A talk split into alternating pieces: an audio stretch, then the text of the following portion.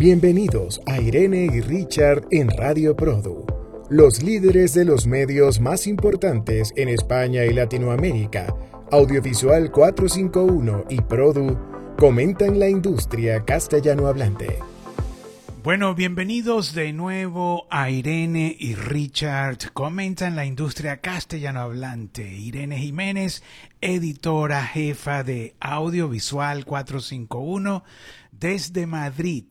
Y quien les habla, Richard Izarra, editor jefe de Produ, en esta oportunidad desde Miami y esperando una tormenta tropical, Irene. Idalia se llama. ¿Con H o sin H?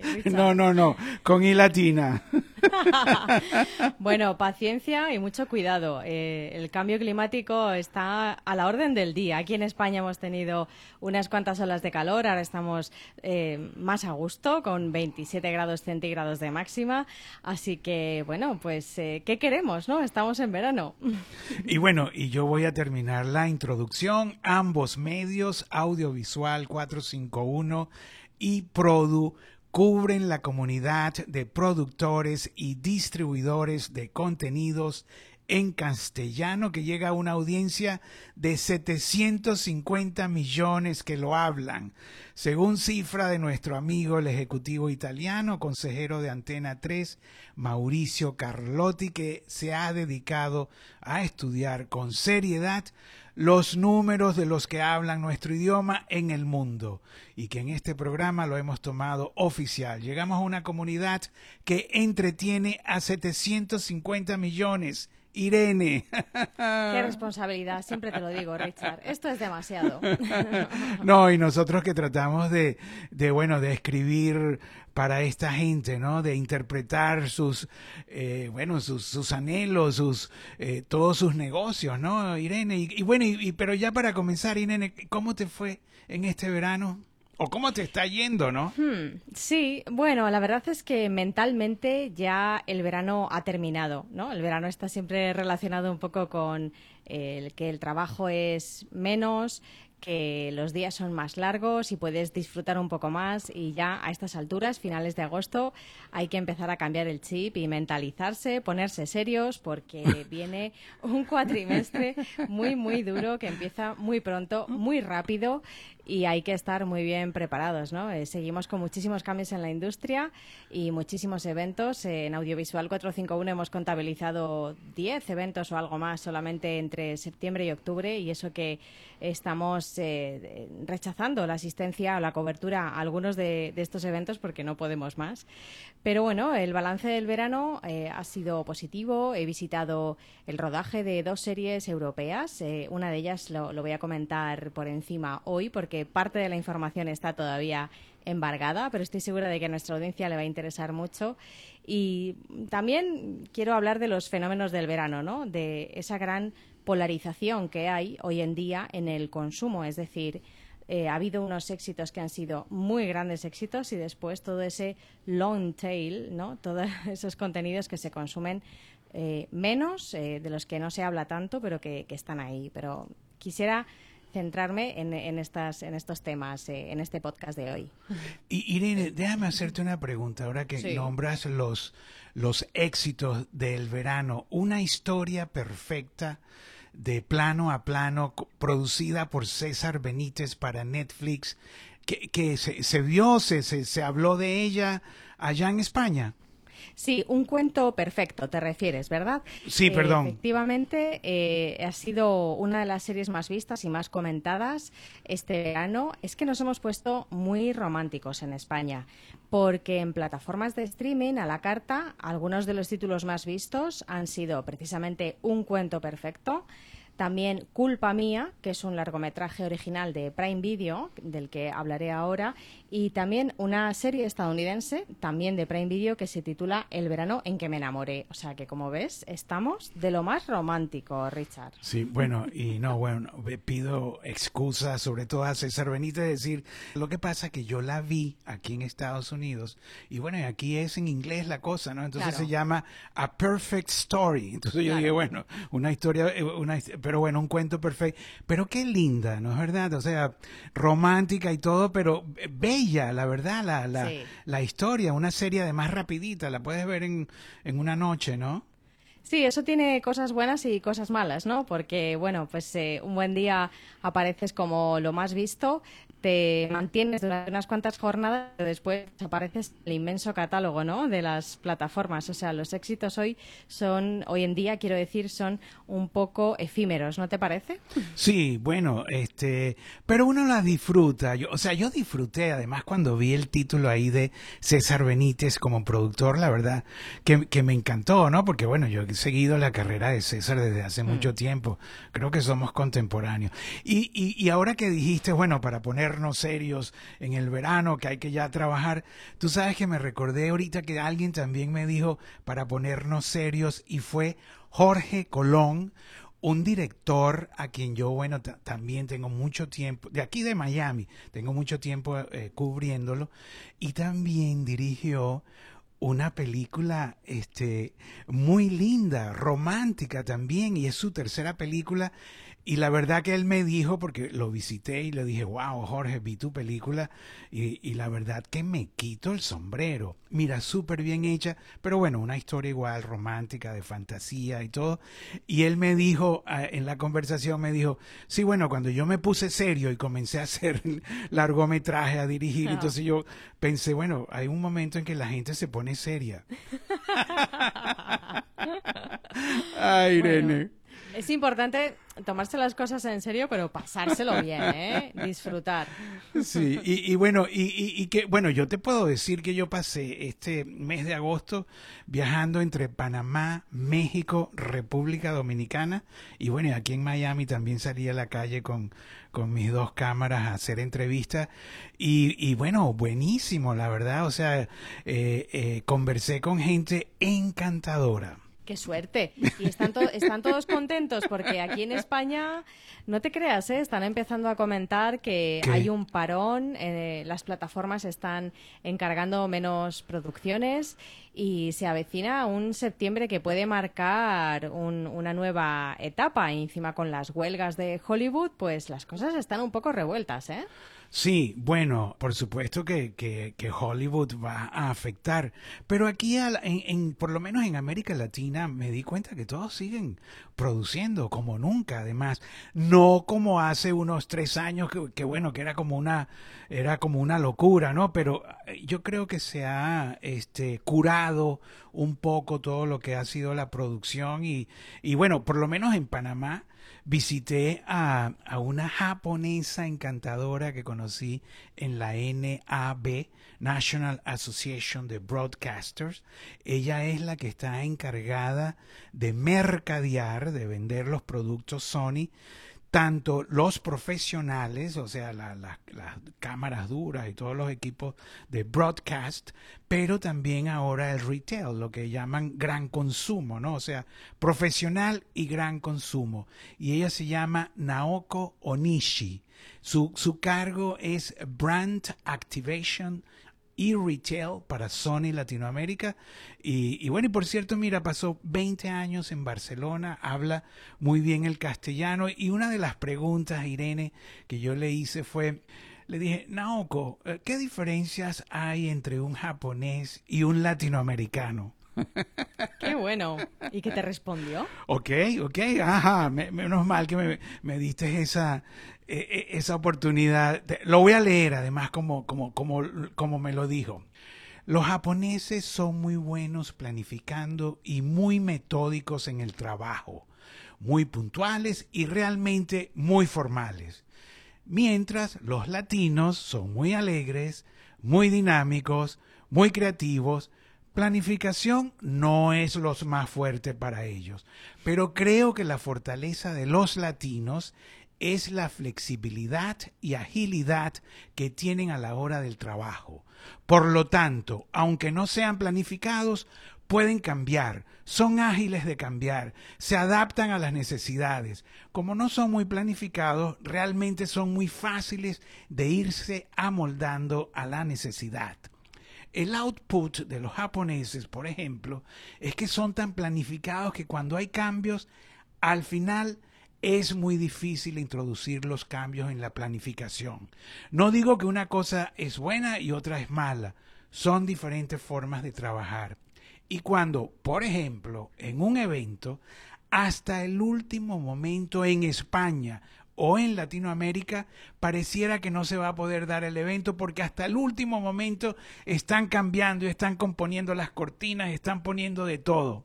Hasta el último momento, pero son capaces de cambiar. En Japón, el evento estará en perfectas condiciones 24 horas antes y ya 24 horas antes ya puede funcionar, ya la gente puede entrar. Pero si hay un último cambio, por ejemplo, la cortina tiene que cambiar de color, eso no se puede hacer en Japón. Bueno, pues fíjate que estaba recordando, sí, sí, nuestro último capítulo y allí hablábamos de, yo por lo menos mencionaba la resiliencia, ¿no? La capacidad de adaptarse como una necesidad en los productores, ¿no? Ante este panorama tan cambiante en el que pasan cosas tan inesperadas. O sea que, bueno, eso es bueno, ¿no? Sí, bueno, pero, pero te identificaste en esa cuestión de no planificar y, y, hacerlo todo a última hora, Irene. Es posible. Yo personalmente en algunas cosas soy un poco controladora, ¿eh? demasiado previsora. Sí. Pero sí, no, yo, yo pienso que tú mm. tienes un poquito de japonesa, Irene.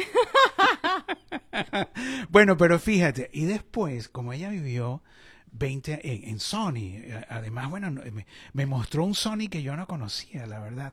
Pero bueno, ya después te voy a hablar. Pero yo ahora, después que hizo todo esto, como ella vivió 20 años en España, en Sony, cumplió 30 años en Sony, es abogada especializada en derecho internacional, pero ella dice que en Japón eh, eh, eh, las empresas cuando uno entra allí, o sea, la colocan eh, donde, donde toca y a ella la colocaron en marketing porque tiene habilidad para negocios. O sea, ella de derecho y de abogacía es de estudios, pero no lo ha, no lo ha ejercido. Como mm. tenía habilidad para hablar inglés, español y japonés, por supuesto, entonces la colocaron en, en, lo que llaman Marketing Communications para productos profesionales. Y ella participó en el lanzamiento, fue su primer trabajo, en el lanzamiento del Betacam SX. Yo, bueno, quizás tú no habías nacido, Irene. Pero bueno, sé lo que es.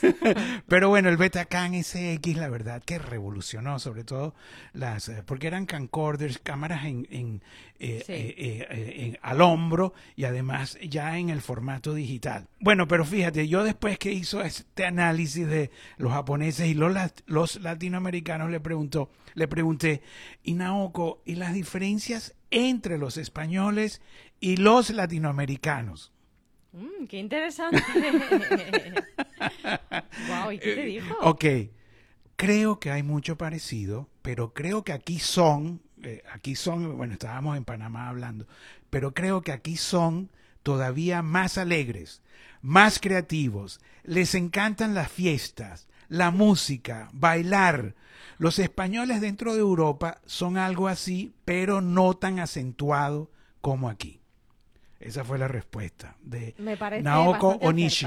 Sí, ¿no? Sí, sí. Tengo una amiga mexicana que, por cierto, también es periodista, Adela Maxwini. Y bueno, pues eh, un día también hablando, eh, ella me dijo, yo le dije, es que en Latinoamérica la vida tiene otro valor sencillamente y me dijo, sí, claro, pero para bien y para mal. es decir, es verdad que te pueden pasar cosas horribles, pero que también vivimos la vida como si hoy fuera el último día.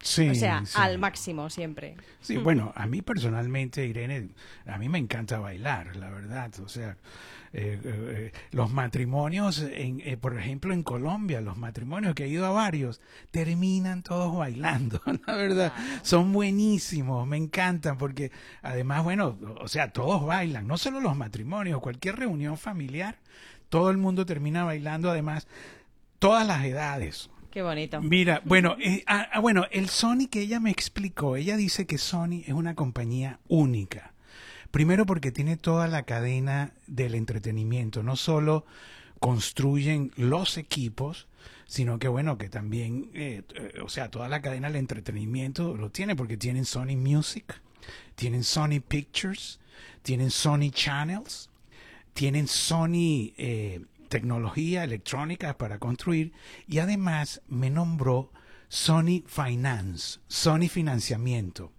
Y yo le dije, bueno, eh, Naoko, yo creo que todo lo que tú has nombrado lo, lo tienen, tiene nuestro Sony aquí en, en, nuestra región, ¿no? O sea, yo inclusive, bueno, he ido a Sony Music, a Sony Channels mucho, Sony, eh, Sony Pictures, los que, los que crean los contenidos, pero Sony Financiamiento no, o sea, ¿de qué se trata eso?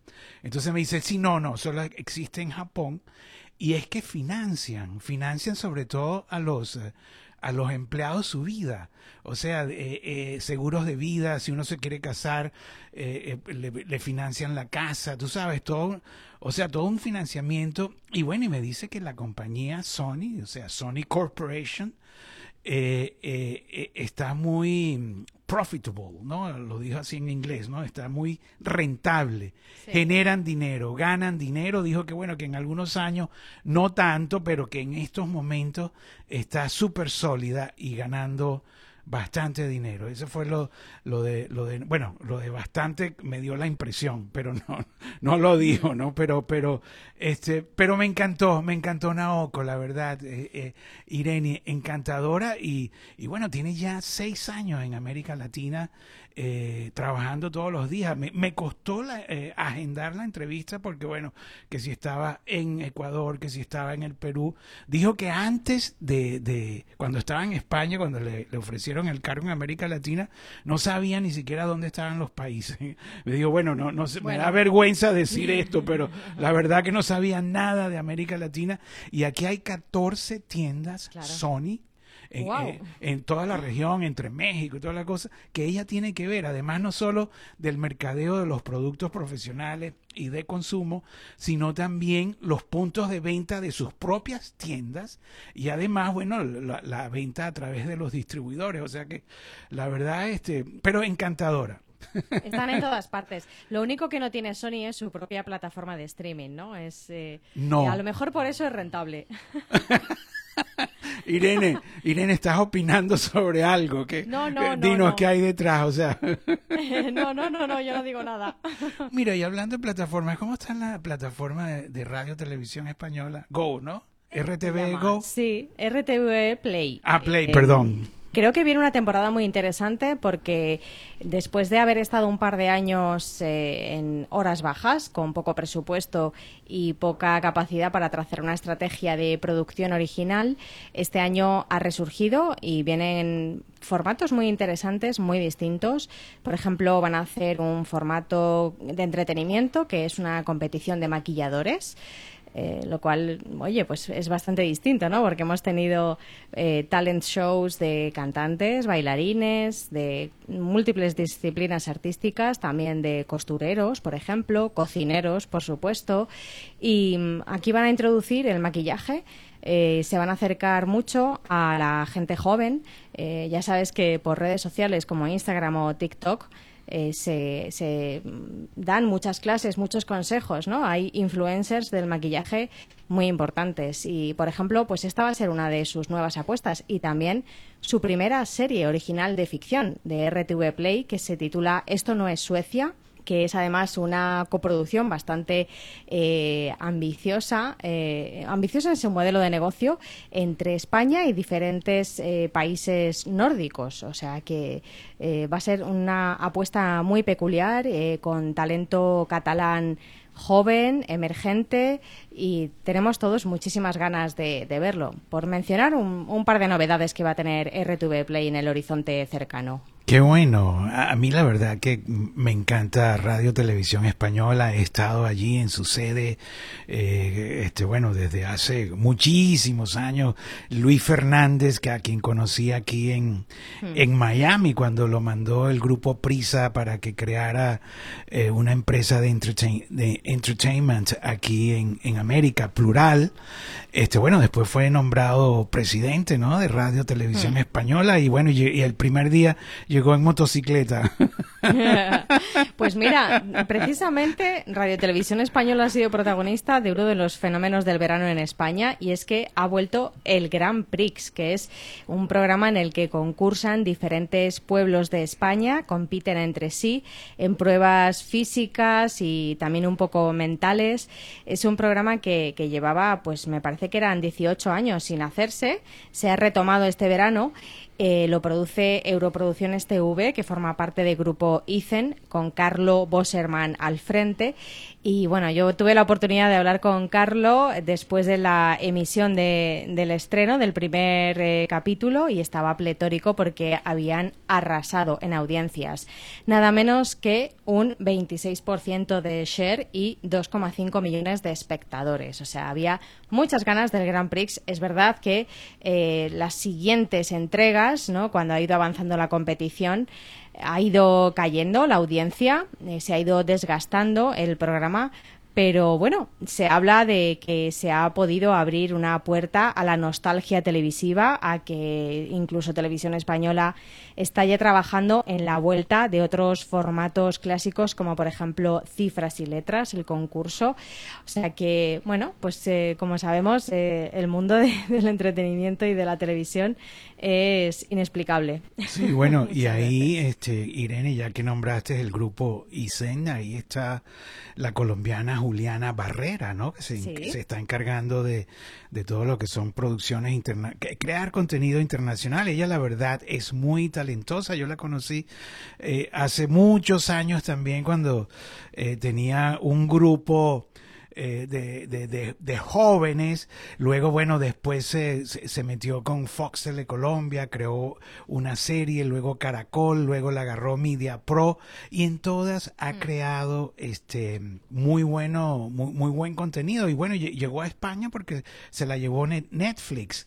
Y, y, después Isen, eh, no sé si qué pasó allí, pero se la robó y ahora está en Isen con los Velasco, ¿no? Con José y, y, Sara. y, y bueno, bueno, te digo además que después en México visité dos firmas de abogados del entertainment, muy importantes la verdad, porque bueno, aquí en, en, América y, y, sobre todo en México se está haciendo mucho, mucho contenido y los abogados han comenzado a, a ser parte eh, ya pues de, de, de, todo esto, ¿no? Además con, eh, con, muy, eh, muy atinados en todo lo que hacen y, y, conocí una firma de abogados llamada Cornish Maspani que vienen de, de Televisa, Roberto Cornish y Diego Pani eh, eh, pasaron eh, como 20 años en Televisa, se conocen desde la universidad.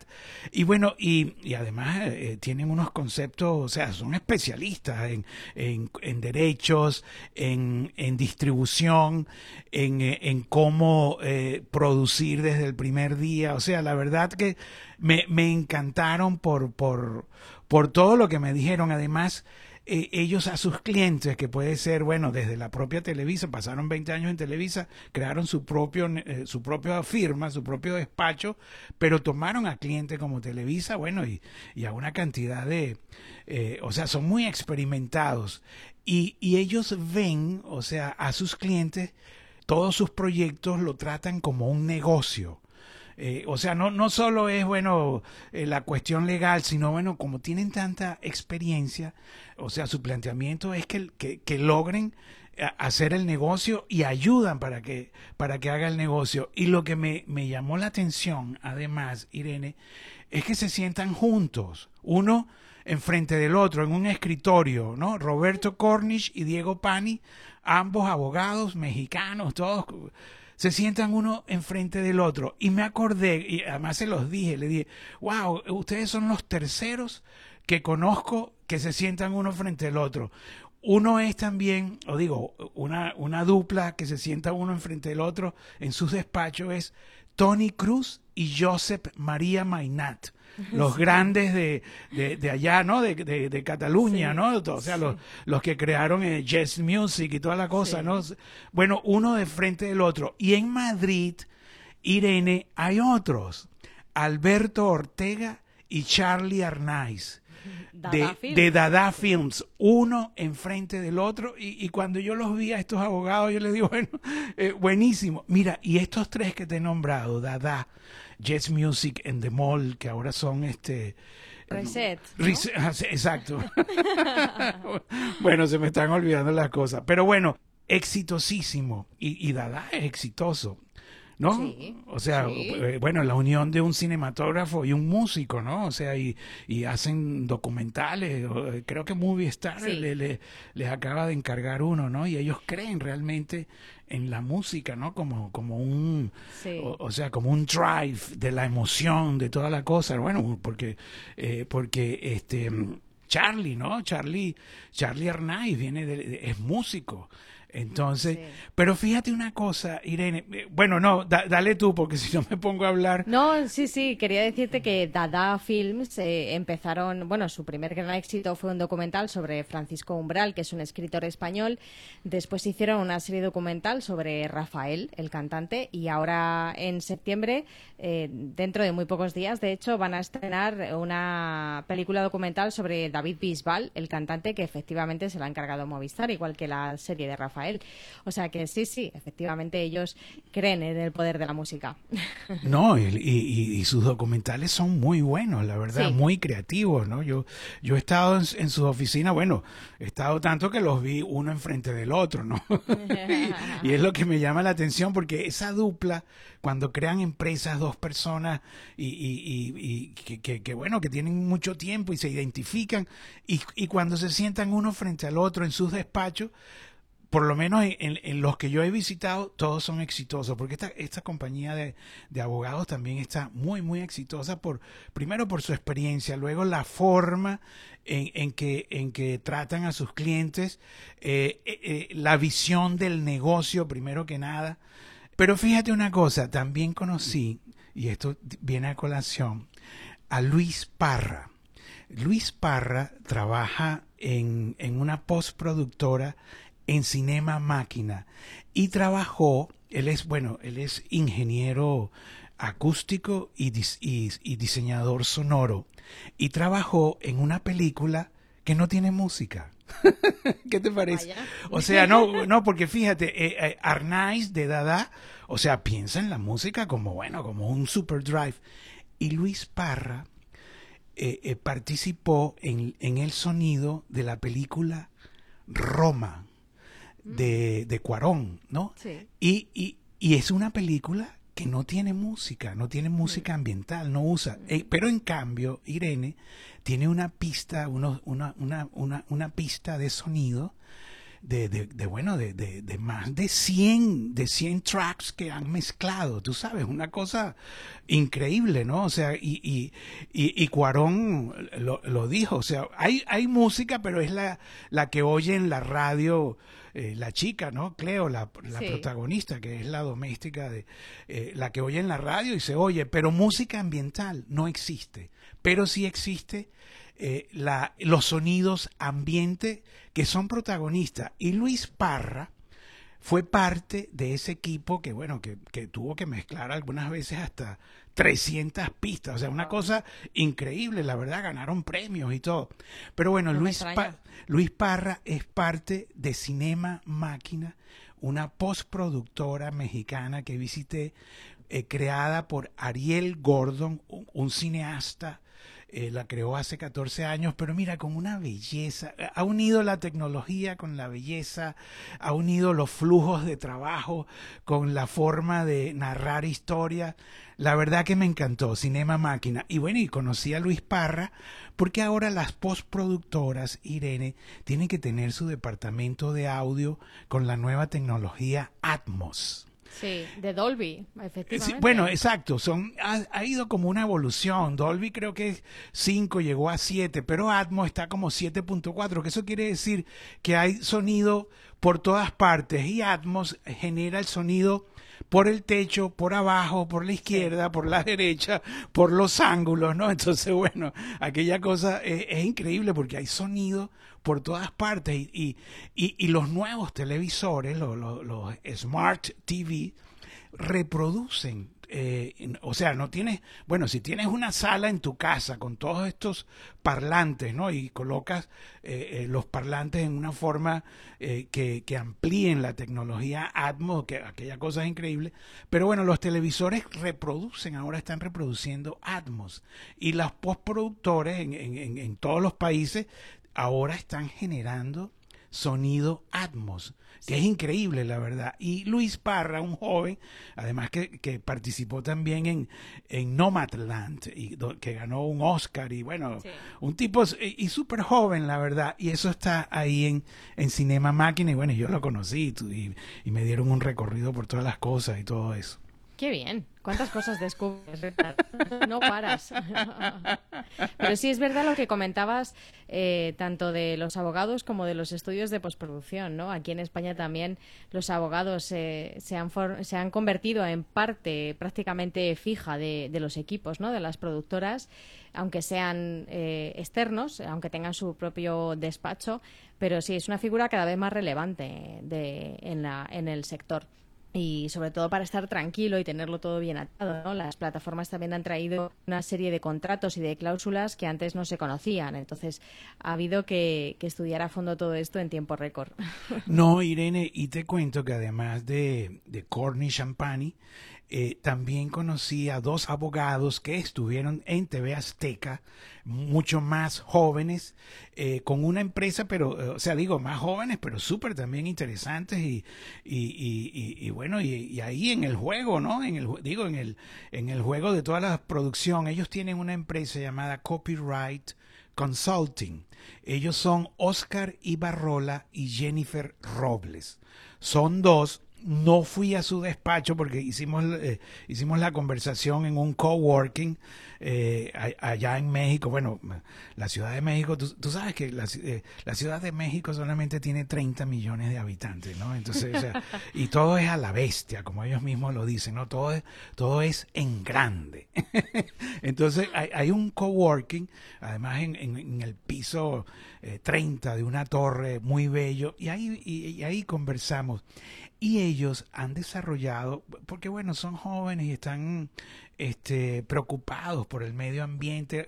Hay, gente joven que realmente eh, los cambios climáticos y, y, la, el pollution y toda la cosa se la toman en serio y lo, y lo hacen como una forma también de vida y un propósito. Ellos crearon unos protocolos en materia ambiental para nuestra industria audiovisual que están buscando hacerlo ley o sea, o, sea, ley por, por el Congreso mexicano y toda la cosa, ¿no? Y entonces una ley y para grabar y desarrollar productos en México, si esta ley pasa, bueno, van a haber unos protocolos en pro del medio ambiente, tanto eh, en, todo lo que es la producción y eso y buenísimos, la verdad, me, me encantó, me encantaron ellos también.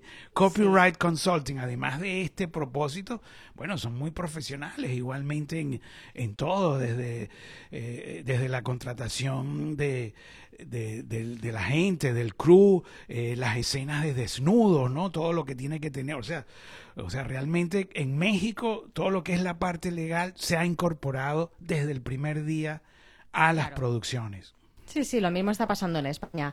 Pues ya que mencionas el tema de la sostenibilidad medioambiental, quiero hablarte de Betafilm, que es esta empresa alemana muy extendida por Europa. De hecho, en España tiene su propia filial con Beta Fiction Spain y Beta, Beta Entertainment Spain, dos, dos compañías que se dedican a la distribución de cine y a la producción también de cine, en un futuro también de series, y a la producción de entretenimiento para televisión y, plataformas. Pues eh, ellos están en Múnich y han tomado la decisión de que eh, sus empleados se trasladen en tren, ¿vale? Que no vuelvan a volar eh, para reducir la huella de carbono. Eso es muy llamativo. es verdad que al vivir en Centro Europa quizá te puedas mover con un poco más de facilidad por la red de trenes. Si tienes que ir a Londres, pues eh, tienes que ir a Bruselas o a París para tomar el Eurostars. Em, aquí en España lo tendríamos un poco más difícil, los tiempos son un poco más largos, pero me parece admirable, ¿no? Ellos eh, mismamente me citaron en Ámsterdam la semana pasada para visitar el rodaje de Máxima, que es una serie de ficción que se está haciendo en Holanda sobre la vida de Máxima Zorreguieta, esta mujer de origen argentino que sorprendentemente se ha convertido en la reina consorte de Holanda. Em, y nos alojaron en un hotel ecosostenible y que tenía un restaurante que era vegetariano. Así que, bueno, pues eh, ha, sido, ha sido toda una experiencia, ¿no? Eh, la verdad es que no he echado nada de menos. Por ejemplo, no había una pequeña nevera en la habitación, pero no pasa nada, no me hacía falta, ¿no?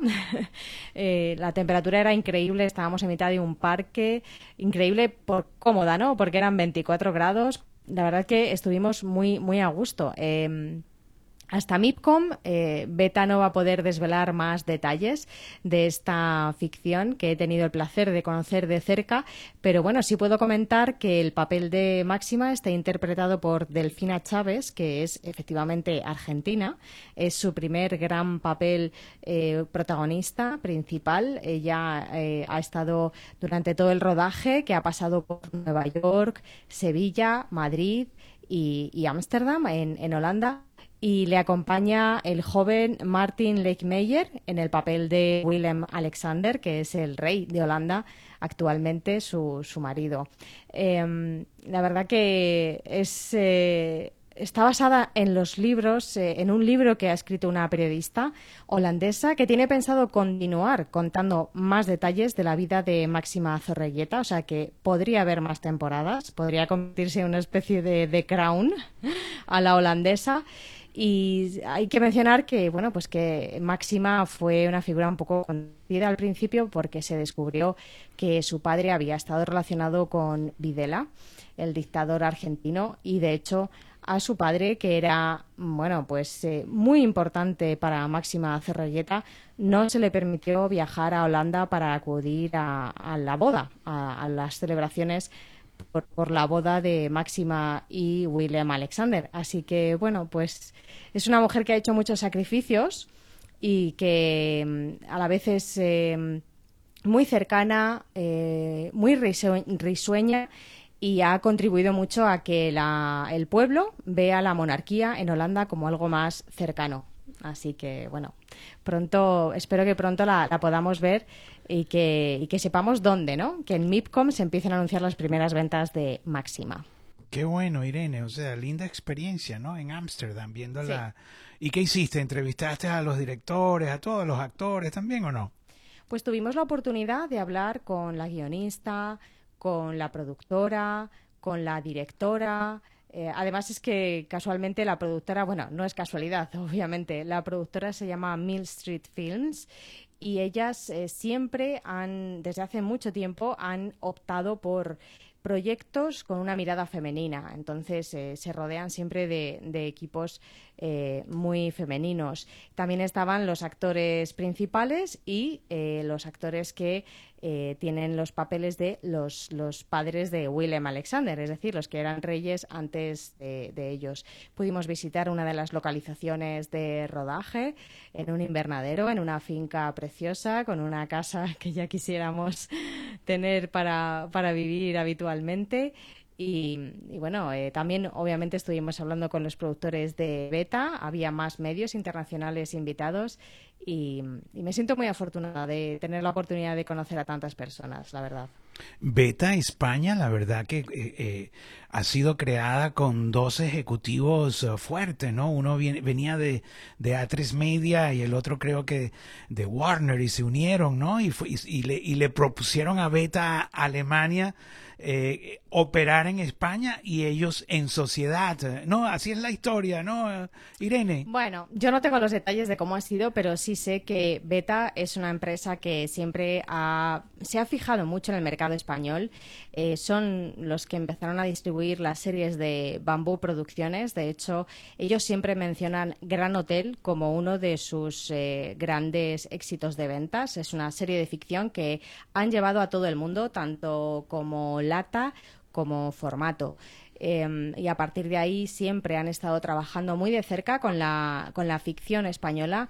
Y bueno, pues primero empezaron con la parte de entretenimiento que la lidera Javier Pérez de Silva y después efectivamente Mercedes Gamero, que estuvo muchísimo tiempo en A3 Media, unos 20 años, y Pablo Nogueroles, que también llevaba mucho tiempo trabajando en Warner Bros. España en la parte de cine, de distribución cinematográfica y de producción de largometrajes, pues eh, abandonaron sus puestos, lo cual fue un notición en la industria española y se sumaron a Beta Fiction Spain, que, como digo, de momento está distribuyendo películas en salas de cine y preparando sus primeros proyectos de largometraje de ficción. Así que todo se andará, seguro. No, y, y, van en sociedad, o sea, tienen, tienen, o sea, son, que eso fue lo, lo que los motivó a dejar sus empresas donde pasaron mucho tiempo, ¿no? Que es este, son, son ahora accionistas, o sea, son dueños en un porcentaje de este Beta eh, Mira, Irene, bueno, y te cuento que también estuve en la República Dominicana, en, en Santo Domingo. Me encantó, o sea, hay un movimiento audiovisual súper interesante. La gente es encantadora hay incentivos, hay, hay, hay mucho, tú sabes, eh, mucha acción, mucho, eh, mucha adrenalina. Y allí eh, estuve, en, me enfoqué en un personaje llamado Iván Ruiz, que desde pequeño, así sin, exagerarte, desde pequeño eh, anda pues de, de, actor, de productor, tenía una camarita, una cosa y siempre quería programar un canal y, y bueno, y eso se le dio. El propio presidente de la República lo llamó para que transformara la televisión pública. Y entre uno de esos proyectos de transformación que trajo Iván Ruiz, como se llama este personaje, es hacer un instituto de formación en conjunto con Radio Televisión Española. ya acordaron y todo, sí, lo, lo eh, eh, Radio Televisión Española va a ayudar a Iván Ruiz con, bueno, con, con toda la el, el, Instituto de Comunicación para formar profesionales en la República Dominicana. E Iván Ruiz, así como te digo, de, de, él es productor, él es publicista porque tiene su propia empresa de publicidad, tiene su propia empresa de producción y además es conductor de uno de los programas en la televisión privada más importantes que se llama el show del mediodía, digo más importantes en audiencia y en ventas publicitarias. Y eso lo, lo maneja él, o sea, él, él, dirige, eh, eso, eso es todos los días de 12 a 1 en Color Visión que, es el, el, canal privado número uno de la República Dominicana. A él lo llamaron para levantarlo. Es un programa que tiene más de 50 años al aire ininterrumpidamente. Estaba cayendo y lo llamaron y él lo tomó y a base del estudio de los ratings, a qué hora, quiénes, estaban viendo, que si los hombres llegaban a, la casa a almorzar, que, eh, bueno, lo levantó y, es ahora el, primer programa de, la franja horaria del mediodía. Eh, él lo, eh, él lo, lo llevó arriba y, es, y está dentro de los cinco más vistos en la República Dominicana y el presidente Luis Abinader lo llamó, le dijo, Iván, quiero que me transformes la televisión pública que tenía 20 años como apagada, ¿no? Entonces, este, bueno, Iván le dijo, bueno, pero es que entonces, eh, o sea, tiene que ser independiente, no, no, no, no porque tú seas el, el presidente y tu partido va a aparecer, no sé qué. Puso ahí varias condiciones y el presidente le dijo, sí, lo acepto. E Iván tomó el, el año pasado las riendas de, eh, del canal estatal 4, son, son como tres canales, ¿no? Eh, pero el principal es el 4 que es RTVD, Radio Televisión Dominicana. Y bueno, Irene, la verdad que yo tuve la oportunidad no solo de, hablar con él, sino de hablar con todos los colaboradores que se trajo, porque se trajo gente del cine, gente de la publicidad, y, y, bueno, van a crear una primera serie, nunca se había hecho una serie original en República Dominicana, va, está creando una serie de animación igual por primera vez, están con las plataformas, así, eh, igual, te repito, habló con Radio Televisión Española para hacer ese, este, este instituto de formación. También le compró a Radio Televisión Española unos programas que va a, eh, que va a hacer originalmente, o sea, un remakes, ¿no? O sea, la verdad que me encantó todo lo que yo vi allí. Yo dije, bueno, Iván, te voy a seguir a ver si realmente transforma y ya de los primeros, ya con eh, porque en febrero de este año comenzó la nueva programación, ¿no? Eh, le cambió toda la imagen, o sea, la verdad que buenísimo, o sea, lo que, lo que vi en República Dominicana me llenó también de energía, Irene.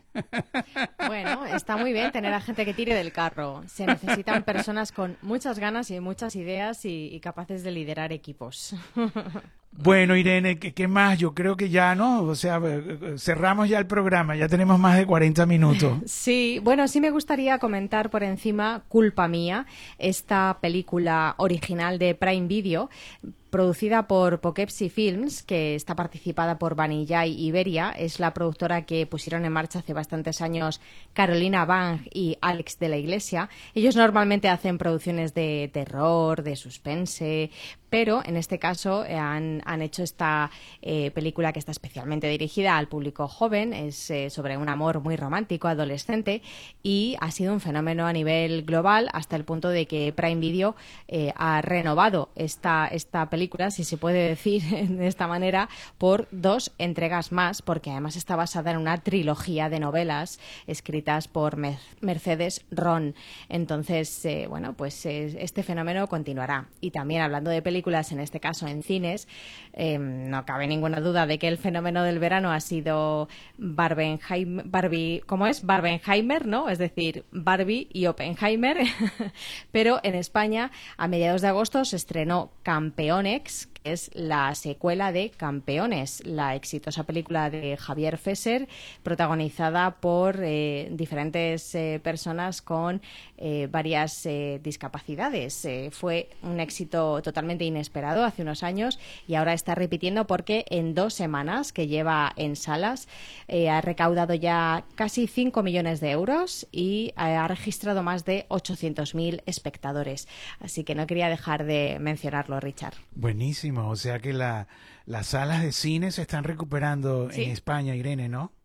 En todo el mundo ha sido muy buen verano para las salas de cine. Es verdad que quizás muy concentrado en esos dos títulos, Barbie y Oppenheimer, pero bueno, yo creo que los demás también han pescado, ¿eh? Algunos, algunos cuantos espectadores. Sí, no, bueno, aquí en Latinoamérica igual, ¿no? Y ahora que nombras Barbie, ¿no? Que está con el color rosado, aquí en, Miami hemos tenido también el color rosado, pero con Messi. el, nuevo uniforme de Messi es, es pink, es el color pink de, de aquí de la Florida con su, con su Inter. Y la verdad que está, toda la ciudad está llena de, de pósters, o sea, las redes sociales y, está Messi, la verdad. Ahora lo tenemos aquí en Miami. En Miami, sí, sí. Bueno, algún día tendremos que hablar de este auge que está tomando el fútbol en sí, no, Unidos. ¿eh? No, total, la mm. verdad, total. Que es un auténtico negocio. Sí, no, pues bueno, eh, sí, sí, no. Yo, yo vi eh, Apple TV, o sea, sí. presentó el, la inauguración o, de Messi, ¿no? El estreno de Messi en el Inter. Y buenísimo, yo lo vi, lo vi, estaba en México, estaba en México con mi hijo y mi nieto, los tres juntos viendo como mi nieto nació aquí en, en Miami mi hijo también creció aquí, entonces bueno, y yo te, hice mi negocio aquí y entonces, pero no teníamos un club de fútbol, porque bueno, no, o sea, aquí en Miami, pero ahora con Messi y, y todo lo que está pasando, yo dije, bueno, ahora sí tengo mi, mi, mi club de fútbol, que es el Inter de Miami. Muchas gracias, la verdad. O sea, este, eh, seguimos en el, eh, eh, nos despedimos para el próximo programa y bueno, y esto lo pueden oír en radioprodu.com, ¿no? Que, que Alan Tepper, hablando de Alan, este, nos, nos dijo, dile a a Irene que, que promocione radioprodu.com, que es la casa original donde pueden oír todos los capítulos. Igualmente, en, bueno, en Amazon, en Apple, en Spotify.